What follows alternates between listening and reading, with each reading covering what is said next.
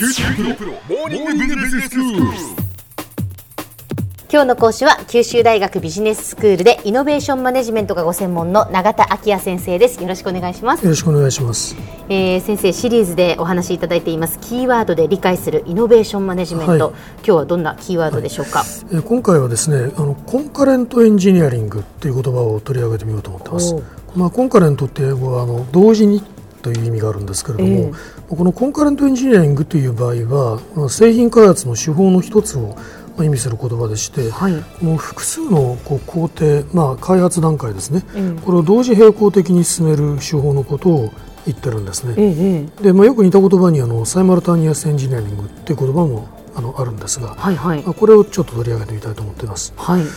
でまあ、例えばその製品開発のこう工程というのがですね、まあ、その製品企画をまず行い設計し試作し、まあ、生産技術を開発して生産設備を設計して、まあ、その設備を制作し、まあ、生産に入ると、まあ、こういう流れになっているとしますと、はいはい。通常のあの追事的に行っていく場合は、ええまずその製品企画が終了したらその成果をその次の段階である設計段階に受け受け渡して、はいはい。さらにまあ設計が終わったらその成果が次にはまあ試作段階に受け渡されると、まあ、こういう進め方になるわけですね。まあ順番にこれが終わったら次の工程ということになるわけですよね,、ねまあ、ところがこのコンカレントなエンジニアリングというのは、全工程がまあ終了する前に後工程がもう開始されているわけですね。はいはいしたがってその開発段階は部分的にこうオーバーラップ、まあ、重複したあの状況になるわけですね。えええああるいはあの開発のごく初期の段階からまあいろいろなこう工程を担当する部門の間でこうできるだけ情報を共有しておくとはいいうことをあの目的にして、まあ、互いにこう緊密なコミュニケーションを取ると、まあ、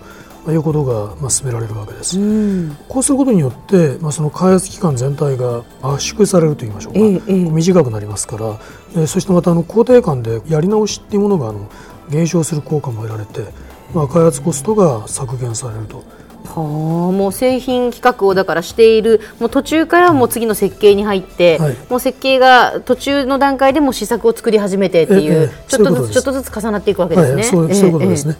でも狭い意味でのコンカレントエンジニアリングというのは、はい特にこの設計から生産までの、まあ、まさにそのエンジニアリングと呼ばれる部分を、ええあの担当する、まあ、部門間の共同作業のことを言っていて、はい。まあこの場合はあの、まあ、CAD っていわゆるそのコンピューターによる設計支援システムですけれども、ええええまあ、そういうものをこう活用してデータをこう部門間で共有したり、まあ、作業をこう同期化タイミングを同じようにしていくといったようなことが行われる、まあ、そういうものとして特徴づけられてるんですね。はい。ただ、まあ、より広い意味で言う場合にはあのエンジニアリングだけではなくてもっと上流工程のこう製品企画とかよりこう市場に近い販売マーケティングとか、まあ、そういう段階も全部含めた形で意味されることがあるわけですね。んであのこのコンカレントエンジニアリングという言葉自体は、はい。あのアメリカの国防総省ですね。あの DOD の高等研究計画局 DARPA と呼ばれる組織がありまして、はいまあ、これがあの1982年に開始した、まあ、その設計プロセスの改善に関するプロジェクトというのがあって、まあ、そこで使われ始めた言葉だというふうに知られてるんですね。まあ、しかしあの開発段階をこう同時並行的に進めるっていう方法自体は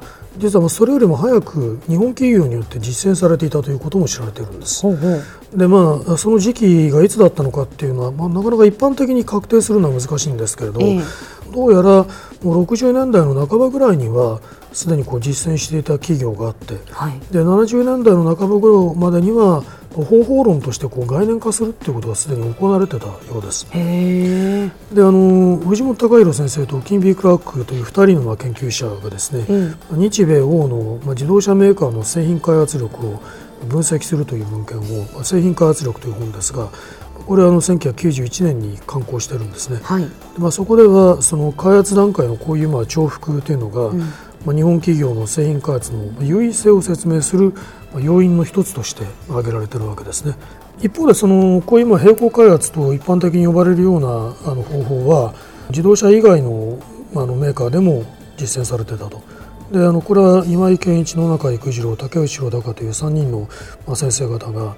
まあ、1985年に発表した論文の中でまあ言われていることなんですが、ええ。まあ、そこであの、まあ、米国企業と日本企業の特徴をこう概念化してるんですけど、米国企業のプロセスっていうのは開発段階をそれぞれのフェーズに区切ってバトンタッチをしていくやり方だから、はい、まあ、リレー型であると、ええ、だけどまあ日本企業のプロセスっていうのは各段階がこうオーバーラップして同時にこう走ってボールを受け渡したりする局面があるわけですよ。はい、まあ、ですからそのラグビー型であると。あなるほど、こう一緒にこう走りながらパスしてパスしてパスしてみたいなことですね。でまあそこであのいくつかの日本の企業の実例が紹介されてるんですけれども、はい、まあ、例えばあのフジゼロックスが導入していた方法は、まあ、刺身状開発というふうに呼ばれていると。刺身状開発ですか？お刺身っていうのはこう切り身を少しずつこうずらして盛り付けますよね。はいはいはい。まあ、その形状をまあメタファーに例えにこう使ってるわけですね。まあ、そういうまあ並行開発のプロセスがもう取り上げられていて、うん、こういう取り組みは実際に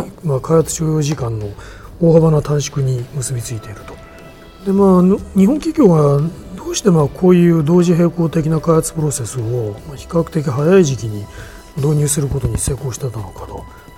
一つ可能な明確な要因があの挙げられると思います。でそれはまああの並行開発というのが実際に開発期間の短縮っていう効果を生み出すためにはですね、うん、工程間でやはりこう緊密なコミュニケーションを行う必要があるわけですね。えもしあのコミュニケーションが不足していると後工程にこう思いがけないこう混乱をもたらしてその問題を解決するためにあの工程を遅延させるということになりかねないわけです、はい、だから、まあ、あのこのコミュニケーションが効率的に行われるということが重要なわけですけれども、うん、各工程をこう担う部門の間であらかじめお互いの開発業務について一定のこう共有された知識があるとこれはとてもこう効率的に進めることができるようになるわけです。ええ、日本の企業はかつてあの長期的な勤続を前提として社員のこうジョブローテーション配置転換というのをこう計画的に行う企業がまあ多数ありましたするとまああの社員はもう多様な業務を経験するようになりますし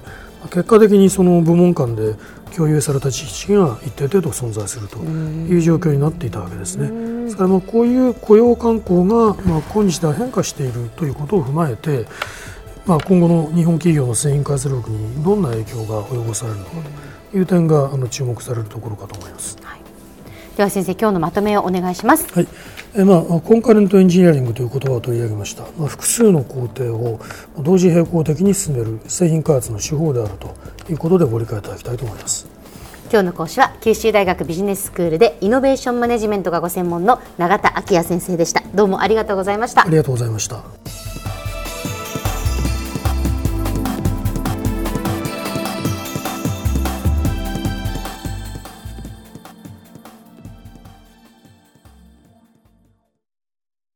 QT プロは通信ネットワーク、セキュリティ、クラウドなど QT ネットがお届けする ICT サービスです。九州中に展開した光ファイバー網を基盤に一番身近なビジネスパートナーとして九州の企業自治体の皆様をサポートします。詳しくは QT プロで検索を。